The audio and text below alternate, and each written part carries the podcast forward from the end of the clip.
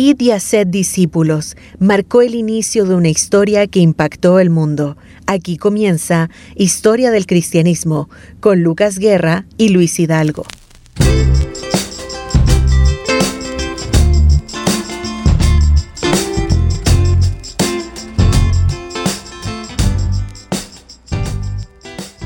Hola, ¿cómo están hermanos? Bienvenidos a una nueva edición más de este su programa Historia del Cristianismo. Damos gracias al Señor, como siempre, por tener este espacio y proveernos para traer hacia sus casas, hacia, hacia sus oídos también o hacia sus ojos en caso que lo quieran ver el video toda esta información, este contenido histórico con mucho valor que también nos ayuda a amar también y a entender más a nuestro Señor Jesucristo y su contexto histórico que ya hemos visto muchísimo acerca de aquello. En este nuevo capítulo vamos a estar hablando sobre Jesús y el tema es trayecto hacia Jesús. Bueno, todavía no vamos a hablar del todo de Jesús, sino que el trayecto, ¿verdad? Cómo vamos a empezar a conocer a este, a este Jesús, nuestro Señor, obviamente. Y de esto y mucho más, como siempre, está nuestro querido hermano Luis Hidalgo, que nos va también a comentar más acerca de este título, Trayecto hacia Jesús. Hola Lucas, ¿cómo te va? Hola hermanos, Dios les bendiga, es un placer estar aquí, una vez más sirviendo a nuestro Señor a través de, de este medio de comunicación. Así que vamos a orar para ya entrar de lleno a este programa. Bendito Dios, oramos para que en tu misericordia nos puedas usar y puedas, Señor, traer a nuestra memoria aquellas cosas que hemos de enseñar para edificar a tu iglesia aquí en la tierra, Señor.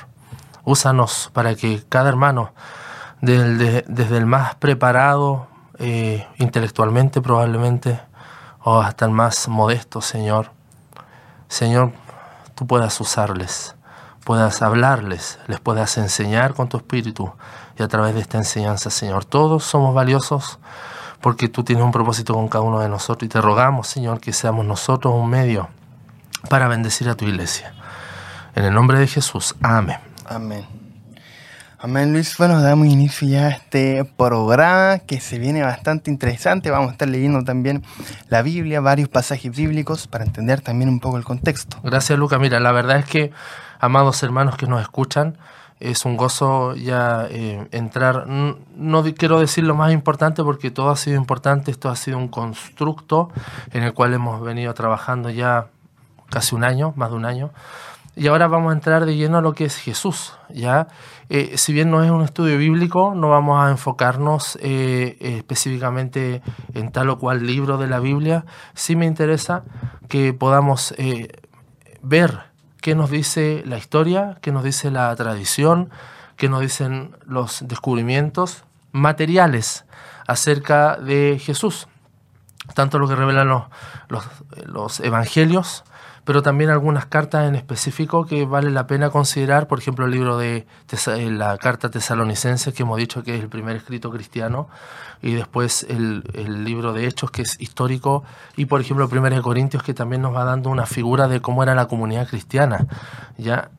Entonces en eso vamos a enfocarnos por muchas semanas, eh, ver el testimonio de Jesús, cómo este va siendo construido eh, en este testimonio porque lo hemos dicho, Jesús no funda el cristianismo, aun cuando Él es el fundamento del cristianismo, no lo funda, ¿ya? Porque el cristianismo es algo que viene posteriormente, hay por lo menos un lapso de 20 años que vale la pena considerar, hay tradición oral, y en eso vamos a estar sumergidos, hermanos, yo creo que esto va a ser precioso, porque hay muchas cosas que probablemente en la Biblia no encontramos y no por eso significa que es malo, sino que vamos a ir descubriendo algunas cosas que están explícitas y de manera implícita.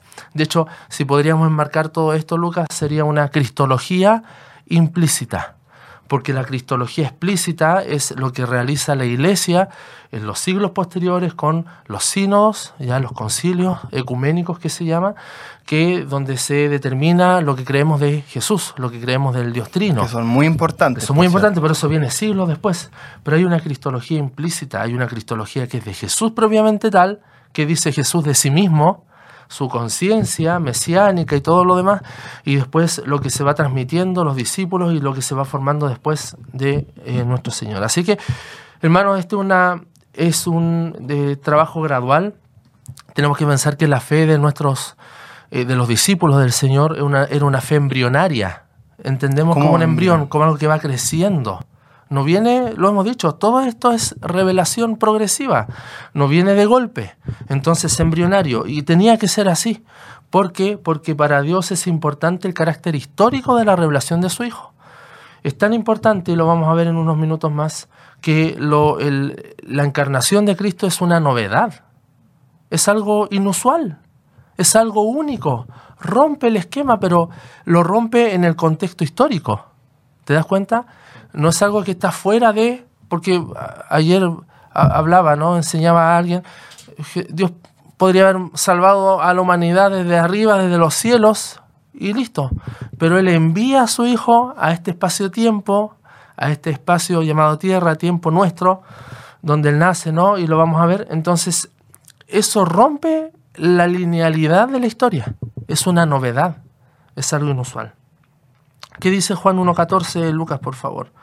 Juan 1.14. Acá hay una información impactante que declara que el cristianismo tiene raíces. ¿Y dónde las tiene? Lo vamos a ver. Juan 1.14. Ya que el Verbo fue hecho carne y habitó entre nosotros, y vimos su gloria, gloria como del unigénito del Padre, lleno de gracia y de verdad. Mira qué hermoso. Se hizo carne y vimos, no lo vimos lejos, no tuvimos una visión de él, lo vimos, ¿no? Se hizo carne. Entonces eso habla de la importancia de la historia, por eso estamos aquí y por eso eh, Dios nos permite enseñar.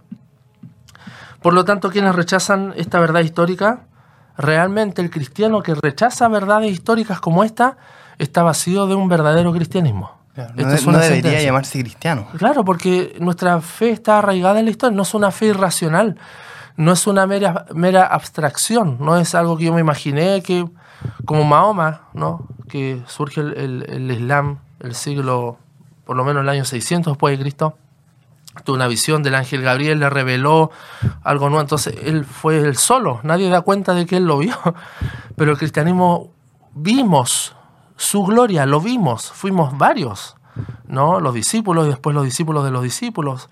Cuando Jesús resucita, ¿cuántos son? Se le apareció a decenas de personas, centenares de personas, que dan cuenta de esto, de esta realidad. Así que... bueno, que vamos a, tocar más adelante, pero también hay, hay hechos, historiadores que no necesariamente son cristianos, que también hablan... Esos son los testimonios justamente extra bíblicos, no cristianos de Jesús, y lo vamos a ver. Gracias Lucas, lo vamos a ver, porque eso es importante. Como alguien que no es cristiano eh, puede no negar la realidad histórica de nuestro Señor. ¿ya? Así que eh, el cristianismo de Jesús es una enseñanza muy simple, eh, y algunos dicen de que el cristianismo fue que la enseñanza de Jesús cayó en mentes griegas y al caer en mentes griegas realmente ahí se formó el cristianismo. Hay que tener mucho cuidado con eso. Aun cuando hemos hablado mucho de los griegos, filosofía, hemos hablado del pensamiento y cómo esto va haciendo un constructo, no es, no es directamente decir que el cristianismo es una derivación o un hijo del helenismo. Tenemos que tener cuidado. Tiene su raíz en el, pueblo judío. Jesús era judío, ¿ya? Los discípulos eran judíos, que hablaban griego, que estaban influidos por una cultura griega, pero todo esto de alguna manera Dios lo configuró, lo hemos ido viendo. Todo sirvió para llevar a cabo los propósitos de Dios, ¿ya? Entonces, pero decir directamente que el cristianismo es hija o heredera del pensamiento helénico, no, no, eso es cerrado, hay que tener mucho cuidado. Y sabemos que la mayor huella, Lucas, que dejó eh, nuestro Señor Jesucristo, la mayor huella histórica, es la iglesia. Es la mayor huella histórica el pueblo que Él creó, que se llama la iglesia. La iglesia no es un paréntesis, amados.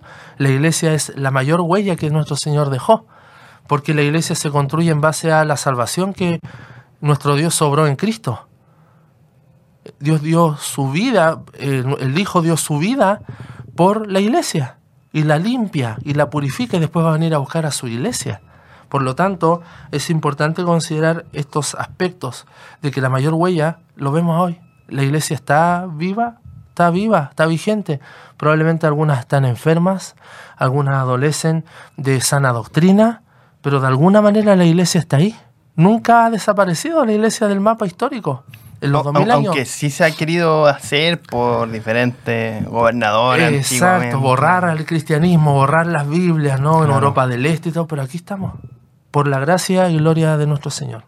Por lo tanto, hemos hablado que esto se va construyendo a partir de fuentes, fuentes documentales, fuentes materiales, la arqueología, que de arqueología probablemente no hablemos mucho más, pero sí eh, hay los hallazgos, ¿no? Eh, los papiros, eh, los materiales epigráficos, dibujos, que dan cuenta de que el cristianismo es, algo real, que existió. Muy bien. Así que es importante preguntar, hay la literatura, pagana, como lo nombrabas tú también, Lucas, no cristiana, y también los libros apócrifos, que van como al lado de la literatura canónica. Lo hemos hablado también en el periodo intertestamentario, cuánta literatura apócrifa, pero también surge en el primer siglo mucha literatura apócrifa, o deuterocanónica de alguna manera. O apócrifo significa como oculta, literatura oculta, pero que de alguna manera va dando un testimonio. Así que vale la pena preguntar en este trayecto hacia Jesús, porque es como un viaje que vamos haciendo, ¿no? Hacia el pasado, pero también hacia adentro. Eh, las primeras convicciones sobre Jesús, ¿cuáles fueron? Las primeras convicciones. Vamos a, desarrollarlas posteriormente en los programas que vienen, ya. Eh, pero de alguna manera el Nuevo Testamento nos va dando ya un, un mapeo de las primeras convicciones del primer siglo de lo que es el cristianismo. O sea, eso no cabe duda el Nuevo Testamento, el mismo que tiene usted en su Biblia, 27 libros canónicos, desde Hechos, perdón, desde Mateo hasta Apocalipsis, son los que nos dan cuenta de las primeras convicciones, las cartas de Pablo, Pedro, Juan, los evangelios, ya libros históricos como Hechos. Así que todo eso nos va dando el contexto material. Pero es importante saber que hay una laguna y yo lo he reiterado muchas veces, ustedes han seguido los programas, hermanos, hemos hablado que hay una laguna. no es una laguna mental, hay una laguna importante que hay que salvaguardar y hay que ir allí, porque eso va dando el sentido cuando digamos, por ejemplo, a el primer escrito cristiano como primer tesalonicense, o los eventos históricos que relata Hechos, el hecho de los apóstoles. Y hay una laguna entre la ascensión de Cristo cuando Él muere, es sepultado, resucita y asciende a los cielos, está a la diestra del Padre, así lo creemos. Hay una laguna desde ese evento histórico porque lo vieron ascender, ya, y después de esos días, después viene el Pentecostés, para que se sitúe usted en el espacio-tiempo, desde el ascenso de nuestro Señor Jesucristo hasta el primer escrito cristiano hay por lo menos 20 años. Lo hemos reiterado muchas veces. Y es casi seguro que el primer escrito cristiano que tenemos como cristianos, si bien ellos usaban el Antiguo Testamento, el Antiguo Testamento no ha quedado de lado. Era la Biblia de los cristianos en el primer siglo, el Nuevo Testamento. Perdón, el Antiguo Testamento, porque el Nuevo Testamento se va configurando, se va desarrollando posteriormente, pero el primer escrito cristiano que es parte del Nuevo Testamento es Primera Tesalonicenses. Y vamos a hablar un capítulo solo de Primera Tesalonicenses. Entonces es importante ver ese tiempo o podríamos situarlo de alguna manera un poquito más atrás, desde el ministerio de nuestro Señor Jesucristo, ¿ya?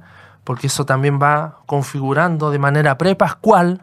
Siempre cuando hablamos de Cristo es bueno situarnos aquellas convicciones que son prepascual, antes de la Pascua, y post-pascual. Pareciera que son distintas, pero hay una conexión ahí. Hemos hablado en Teología del Nuevo Testamento que hay una continuidad y una diversidad en el Nuevo Testamento pero también hay algunas diferencias que vale la pena considerar, que hay, una, hay un entendimiento prepascual de nuestro Señor y post-pascual.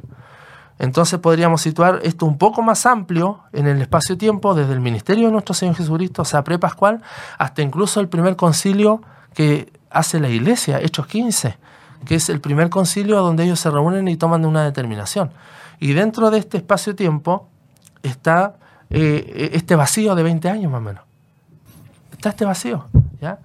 Porque parte del ministerio de nuestro Señor Jesucristo es su ascensión.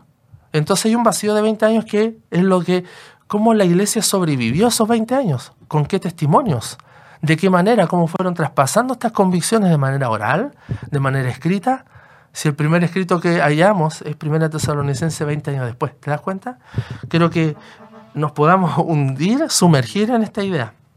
Así que hay una cristología implícita y voy a reiterar mucho este aspecto, porque la cristología explícita o eclesial es la que va surgiendo ya después con una iglesia formal, con una iglesia que se reúne en concilios, donde muchos obispos se reúnen para tomar decisiones en cuanto a qué creer de Cristo, usted creer de Dios y desarrollar la Trinidad a partir de lo que la Biblia dice. Acá no es un invento. Muy bien. Así que em, sobre la base de la vida de la iglesia, de los primeros cristianos primitivos, es que nosotros vemos que se desarrollan las primeras convicciones. Las convicciones no vienen desde afuera, vienen de los mismos creyentes. Pero a pesar de que vienen de los mismos creyentes, hay un espacio, hay un vacío ahí que hay que ir, ahí identificar. ¿Dónde se fundamentan estas convicciones? Entonces, ¿cuál es el fundamento? Y ahora, ¿dónde se fundamentan estas convicciones? Entre la muerte de Jesús y su ascensión. Y después, ¿qué cosa? El primer escrito.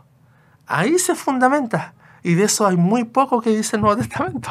Eso es muy interesante. Y no digo que eso está mal, o que estamos creyendo en algo que lo inventó Pablo. ¿no? Algunos han querido hacer una separación de que Pablo, en el fondo, es el inventor del cristianismo y que entre Pablo y Juan habían diferencia, o Pedro. No, no, no, no.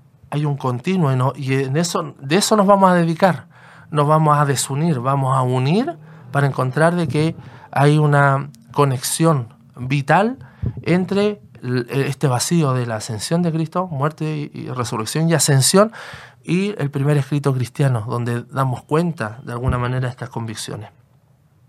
Así que eh, sabemos que los primeros cristianos eh, atribuyeron mucho de lo que ellos hacían, de, sus propias muertes, de el poder para predicar, de eh, evangelizar, de tener la valentía de ser eh, mártires o testigos, mm. eso lo atribuyen siempre al Espíritu Santo. No es una fuerza que viene desde ellos como hoy tengo ahora una, una fuerza que no sé de dónde viene y yo quiero predicar de este Cristo. El Espíritu Santo, el Consolador, quien provee de este entendimiento. De hecho, Jesús dice, eh, yo enviaré un consolador y Él les dirá lo que tienen que decir, ¿no? Entonces eso da cuenta de que Dios propicia un continuo de la obra de Cristo, ¿ya?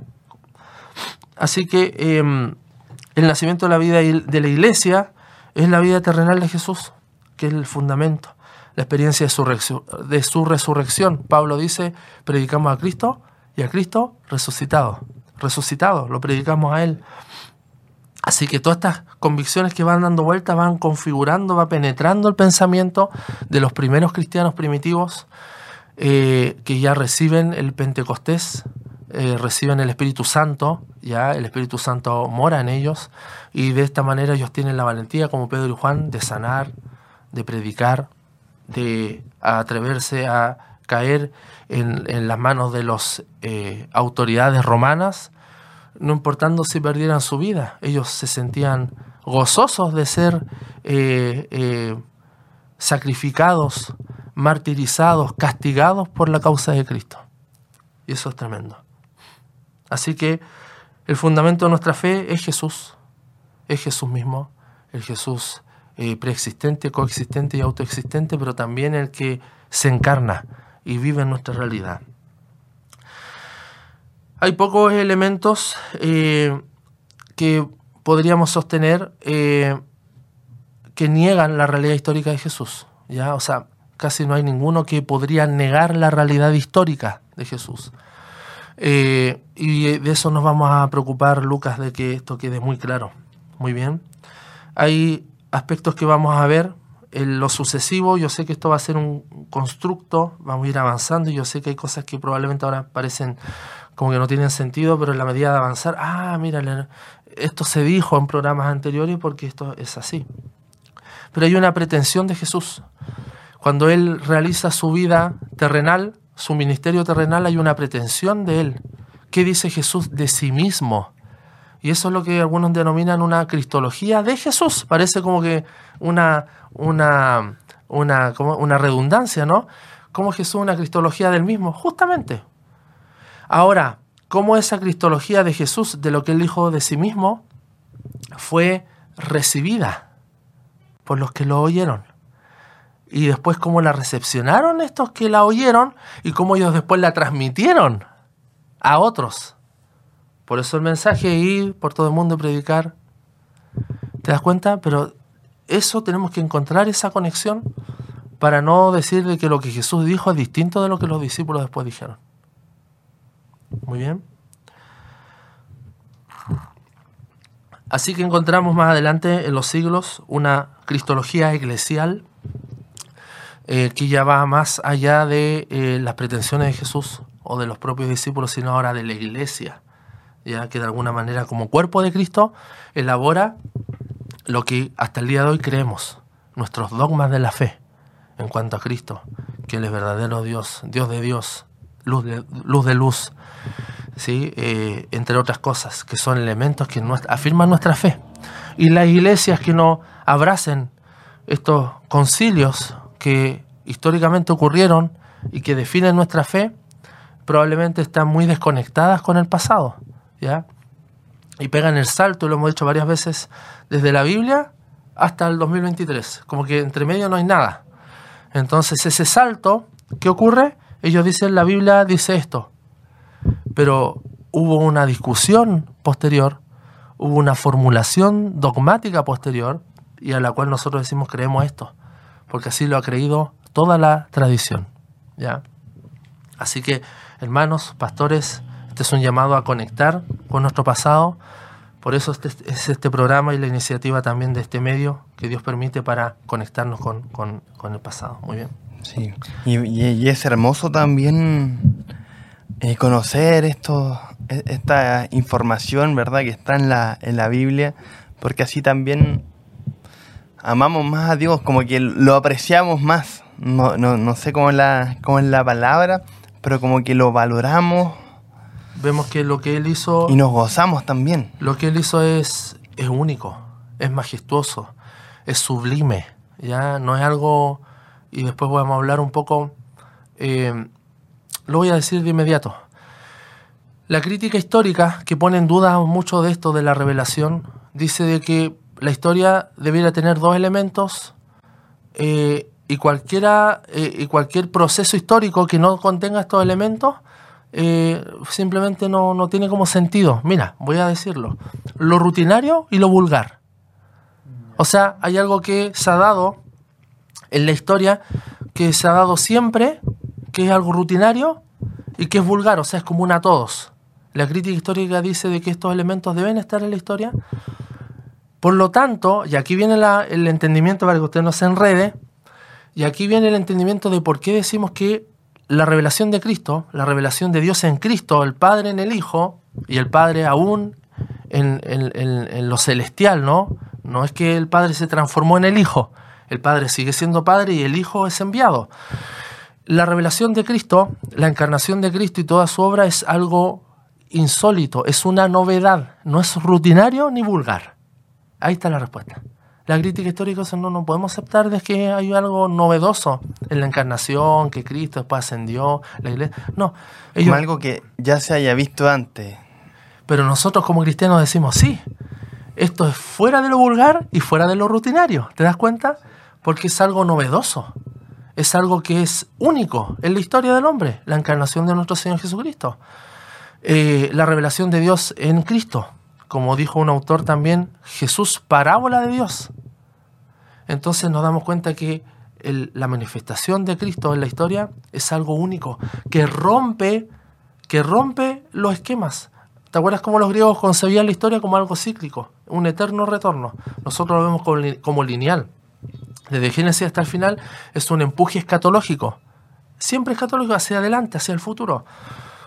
Que de alguna manera quiso emular esto el marxismo, ¿no? Ver de que tenemos que provocar una sociedad socialista, marxista, donde todas las cosas son en común y no hay ricos ni pobres, todos somos iguales, es un empuje escatológico, pero errado, porque Marx era cristiano, fue criado en la fe judía, de padres judíos, pero él lo vio, hizo una relectura de lo mismo que vemos nosotros como lineal, pero lo vemos en Cristo, que él que comenzó la obra en nosotros la perfeccionará hasta el día de Jesucristo que él va a venir a buscar a su iglesia, una iglesia pura, limpia y sin mancha. ¿Te das cuenta? Entonces hay un empuje. Por lo tanto, para terminar este, este detalle, la crítica histórica no concibe algo que no sea ni rutinario ni vulgar, o sea, algo común. La historia es algo común y vulgar a todos. Viene Cristo, es algo insólito. No es vulgar ni rutinario y eso ellos no lo soportan. Vale la pena, sí, echar mano a los materiales de la crítica histórica, pero siempre arraigado, arraigado a nuestra fe de que esto es un milagro. La encarnación de Cristo es un milagro. La, de hecho, de- desde la primera concepción de nuestro Señor, por el Espíritu, con la semilla de Dios directamente, no contaminada por la semilla del hombre que viene desde Adán. Eso es insólito, es único. ¿Te das cuenta? Claro. Porque, bueno, también pienso que, que aún así sigue siendo histórico, porque son... Exacto. Pero- Pero, pero se hace que- aquí, en este espacio-tiempo. Claro. Sí. Pero quizá tiene mucho en juego la fe, Ahí está. porque mucha, como digamos la, la historia secular, si tú le cuentas la historia de Cristo y lo que nosotros creemos, si no tienen al Espíritu Santo van a, van a creer Es que tontera. estamos locos. Estamos locos. Bueno, es locura. Amén. Bendita locura. locura. Pero sí, gracias Lucas, porque justamente este, está este, esta tensión entre lo que es insólito, asombroso, milagroso, único en la historia del hombre, pero también lo que es histórico. Es único, es único. De verdad que yo me gozo de esto porque veo como Dios ha preparado todo de una manera tan especial. Hemos hablado muchas veces de la revelación que es progresiva y tenemos que tener claro de que el culmino, el culmine de esta revelación, el, el clímax de esta revelación es Cristo. Todo lo que vemos en el Antiguo Testamento muestra a Cristo. Son sombras, ya es una imagen prefigurada de Cristo, de lo que ha de venir. Todo apunta hacia Él. Por lo tanto, eh, cuando decimos que Cristo muere en la cruz, muere por los peca- pecados pasados, presentes y futuros, ya porque rompe el esquema. Entonces, si bien la revelación natural puede lograr conocer a Dios, ya hemos dicho la revelación natural en la creación, en la belleza, en el orden de las cosas, podemos decir hay un creador, ya hay un diseño inteligente detrás, llámele como le llame, pero hay algo, ¿no? Nadie puede negar. Y el que lo niega dice, eh, es necio, dice el necio en su corazón, no hay Dios. Pero es innegable que hay una revelación natural en la creación, en todas las cosas, en la belleza. Los filósofos empezaron, los, antes de, ¿te acuerdas? Los presocráticos, buscar en, sus cosmogonías y cosmología, el, cómo de dónde viene el universo. Hay algo que empuja, hay algo que crea, hay un motor inmóvil y empiezan así. Hay una revelación natural, pero eso no es completo hasta que viene Cristo, que es la revelación especial en Cristo. Por eso que debemos predicar el Evangelio de Cristo, para que aquellos que tienen una idea, piensa tú el eunuco, Cornelio, ellos adoraban a Dios, pero tenían que escuchar de Cristo, porque Él es la revelación, en- es la encarnación de Dios. Dios se hizo hombre, Manuel. Y al estar Él encarnado, Él nos entrega y sabemos cómo es el Padre por ver a Cristo. Y Él muere por nosotros. Entonces, por eso que tú dices, pero si ellos temían a Dios, ¿por qué debía escuchar el Evangelio? Porque ese es el mensaje completo. Jesucristo es el Evangelio de Dios. Entonces ahí tenemos que entender de que lo que vemos en el Antiguo Testamento apunta y el clímax es Cristo. Y ahora nosotros somos cuerpo de Cristo. Qué maravilloso. Qué maravilloso. Eh, así que eh, el cristianismo es un acontecimiento que tiene su fundamento en la revelación histórica de Dios en Jesús de Nazaret, aquel que se concretó y nació como hijo de María. Y como dijo Juan, primera, eh, Juan en, el, en la carta de primera de Juan 1.1 dice, contemplaron nuestros ojos y tocaron nuestras manos. Alguien concreto, Jesús. No una idea abstracta, no alguien que tuvo una visión. Lo tocaron nuestras manos. Alguien físico. Lo vieron nuestros ojos. Y Juan que escribe esto lo vio en la cruz. El único discípulo ahí presente lo ve. Ve el sufrimiento y recibe de Jesús cuando le dice, hijo, he ahí a tu madre, madre, he a tu hijo. A María, no María, Juan. Entonces, él- ¿vamos a poner en duda lo que Juan está diciendo? Por supuesto que no. Muy bien. Vamos a ver más adelante eh, cómo el credo apostólico, que muchas iglesias reformadas también lo, lo declaman en sus cultos o en sus liturgias, da cuenta de que Jesús dice, nació de María Virgen en el tiempo de Poncio Pilato. Y eso ya sitúa a Jesús en un espacio-tiempo. Si alguien tiene la duda, porque Poncio Pilato es un sujeto histórico romano que está en todos sus registros, que da cuenta de que él fue un procurador que estuvo ahí en Judea y en ese tiempo estuvo Jesús. ¿Alguien duda de eso? No, no duda de eso. ¿Ya? Luis, ¿y qué significa la palabra credo que mencionaste para los hermanos Creer. que... Creer Creer. Eso significa credo, creer. Como confesión de fe, algo así. Es la confesión, nuestra confesión de fe es creer. Nosotros somos sujetos de fe, creemos. Una fe que fue otorgada, pero creemos. Y creemos siempre, hasta el final. Nuestra fe de principio a fin. Juan, perdón, Romanos 1.17. Eh, por fe y para fe, de principio a fin. Pisteu eupistin, de principio a fin. Una fe que no para. Creemos. Dice San Ignacio de Antioquía, que lo vamos a ver, él es de un padre eh, apostólico del, siglo II, 107 después de Cristo, él da cuenta de este testimonio, haceos los sordos cuando alguien nos hable, a no ser de Jesucristo, el de la descendencia de David, el hijo de María, que nació verdaderamente, que comió y bebió, que fue verdaderamente perseguido en tiempo de Poncio Pilato. Histórico. Te da el panorama ahí. Histórico, en un resumen. David, María, comió, o sea, una persona humana, y en tiempo de Poncio Pilato. Y después el credo toma de estos elementos y dice en tiempo de Poncio Pilato. Muy bien. Así que es una verdadera novedad, ¿ya? Eh, y esto rompe la vulgaridad y lo rutinario, como lo acabamos de decir. Muy bien. Eh, dice también em, Adolf von Harnack, un erudito alemán del siglo XIX, eh, muy importante que escribe una historia del dogma. El dogma es, la sentencia, ¿no? Es lo que creemos como una resolución de la fe. Ese es un dogma. En el estudio académico de las religiones o de la fe, dice, y de la religión cristiana, cuando estudiamos estas cosas como lo estamos haciendo ahora, Lucas, la historia nunca tiene la última palabra. ¿Ya? No es que queremos poner a la historia por sobre todo lo demás. No tiene la última palabra, pero siempre tiene la primera. Interesante no tiene la última palabra, porque ahí echamos mano de la fe, de la filosofía, del pensamiento, de las emociones que nos quedan de lado en todo esto. No somos sujetos robóticos que vamos creyendo esto por fe y no, yo lo creo, no. Nos emocionamos también. El Espíritu Santo actúa en nosotros y nos mueve también a adorar a Dios cuando vemos estas cosas. Si bien no tiene la última palabra, siempre tiene la primera. Cuando estudiamos la iglesia, estudiamos la Biblia, estudiamos la historia, la historia siempre tiene la primera palabra, porque es la revelación. Muy bien, vamos a, a ver algunos pasajes. Eh, Lucas, por favor, si me puedes ayudar. Puedes leer ahí. Quedan pocos minutitos.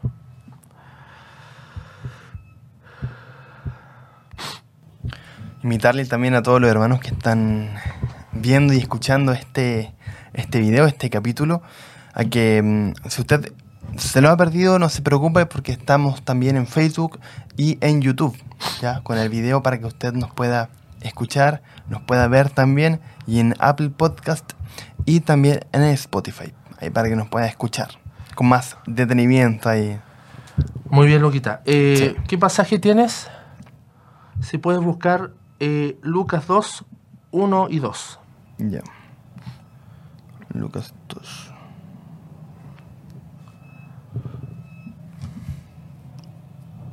Este es el testimonio de la escritura.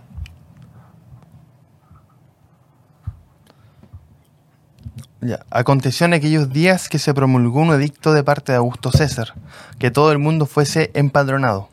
Este es el primer censo, se hizo siendo Cireneo gobernador de Siria. Ellos son personajes históricos romanos que probablemente nunca se convirtieron a, Cristo. El Evangelio ellos no lo creyeron, pero la Biblia los cita como sujetos históricos porque están en registros históricos del Imperio Romano hasta el día de hoy. Y al nombrar a estos sujetos históricos, Lucas está diciendo, el nacimiento de Jesús está conectado a estos históricos. O sea, nadie puede negar de que Jesús nació en, entre, en estos personajes que nombra Lucas. Por eso que es importante. Hay como un fundamento. Un fundamento. Para alguien que ponga en duda, no, Jesús fue una idea, fue un invento de Pablo, de sus seguidores, de quien sea de Pedro. Pedro era un pescador que inventó una religión. No es así. No es así. Acá hay, hay un dato histórico. ¿Puedes buscar Hebreos, por favor? 1, 1 y 2. Hebreos capítulo 1, 1 y 2.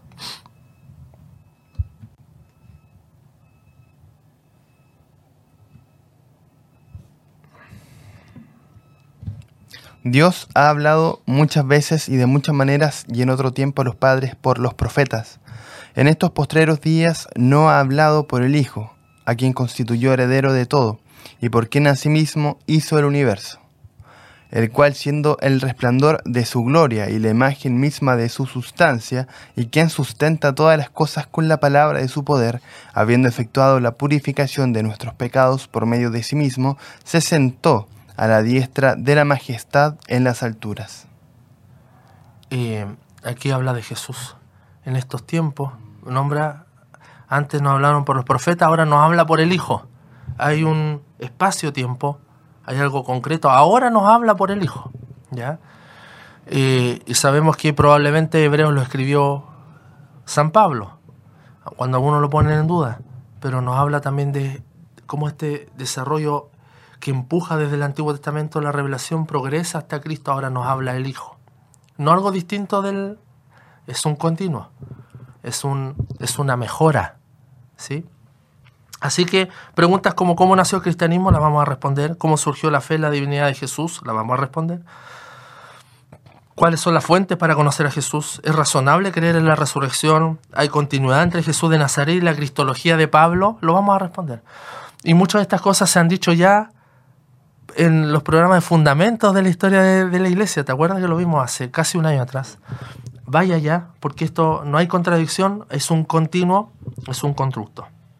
Muy bien, sabemos que nuestra fe es razonable y es libre, ya no es algo irracional. Nuestra fe se basa en datos, se basa en eventos históricos, pero también está fundamentada en la fe. Tú lo dijiste. El, que pueda sostener todo lo histórico, pero si no tiene fe, esto no le va a hacer sentido. Ya porque la fe nos lleva a otro plano, nos lleva a otra dimensión, que es tener esta comunión con el Dios Trino trino y uno, al cual vamos a ver y vamos a estar en su presencia eternamente y para siempre. Eso lo hace la fe, no la mera historia. La historia con la fe. Muy bien. Para terminar, algunas consideraciones hermenéuticas cuando vamos a, en este trayecto hacia Jesús, ya y vamos a ver después otros otros aspectos también, eh, por nombrar algo, ¿no? Las fuentes para conocer a Jesús, las convicciones primitivas sobre Jesús, lo vamos a ir viendo en lo, en lo sucesivo, pero algunos eh, aspectos metodológicos como de cómo entender, hay que primero ver el evento de Jesús, el evento de Jesús, el encarnado, él enseñando, él predicando, él comiendo, él bebiendo, él caminando, él orando, él, el evento de Jesús, cómo él se manifiesta, lo ven multitudes, habla con uno como Nicodemo, es el evento de Jesús. ¿Ok? El evento de Jesús. Ese es un aspecto. Lo otro es la comprensión de este evento, la comprensión de Jesús. Porque esto es una labor hermenéutica cómo los discípulos ven a Jesús. Por eso Jesús les pregunta, los hombres dicen, ¿quiénes dicen los hombres que yo soy? No, tú eres un profeta, tú eres esto, tú eres Elías. Y bueno, ¿quiénes dicen ustedes que yo soy?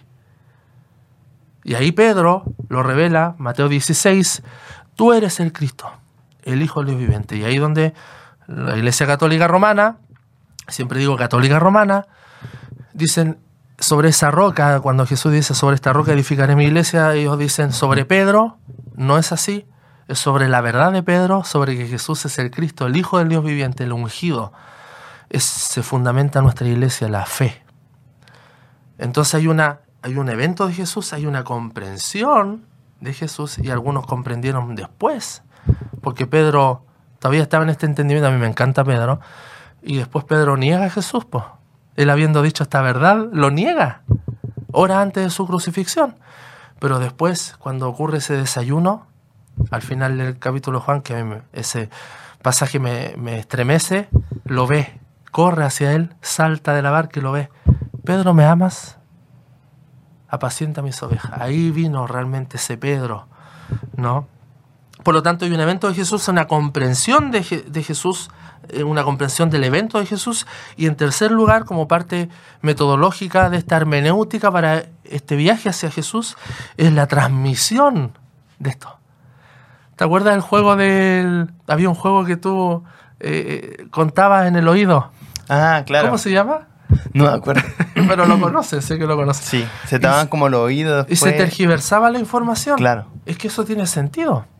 el evento de Jesús es una cosa, cómo comprendieron esos eventos, los que lo rodearon, y después cómo transmitieron estos eventos, le, le pusieron más de su condimento, le añadieron algo más o fueron fieles a eso. Y eso es lo que vamos a ir viendo con la ayuda del Señor. Oremos, oremos. Bendito Dios, gracias por este tiempo que nos regalas. Abre nuestro entendimiento, que quienes escuchen puedan ser edificados, consolados, exhortados, Señor, para amarte y conocerte más a ti. El único Dios verdadero, el Dios trino y uno, ese eres tú. En tu nombre, amén. Amén. Ha sido un programa de, bendición, Luis, que de hecho esta es como la introducción, estamos como el título dice, el trayecto hacia Jesús recién y ya hay mucha información que, que estudiar, por cierto. Ahí a todos los hermanos hacemos un llamado a que después con más calma quizás pueda escuchar, pueda ver estos, eh, estos capítulos y ahí con una libreta, con la Biblia, pueda estar estudiando también ahí. Eh, para ser más lleno del Espíritu Santo, para aprender y para también amar más a nuestro Señor Jesucristo mediante la historia. Eh, Luis, te damos gracias una vez más por estar aquí con nosotros en este programa Historia del Cristianismo. Y bueno, también ustedes, hermanos, invitarles a que nos puedan seguir en nuestras redes sociales. Pueden escuchar el podcast en Apple Podcast y también en Spotify. Ahí está a su disposición para que lo pueda escuchar cuantas veces usted quiera. Y lo va pausando también y va anotando ahí. Eso. Y bueno, nos despedimos. El Señor le bendiga grandemente. Chao.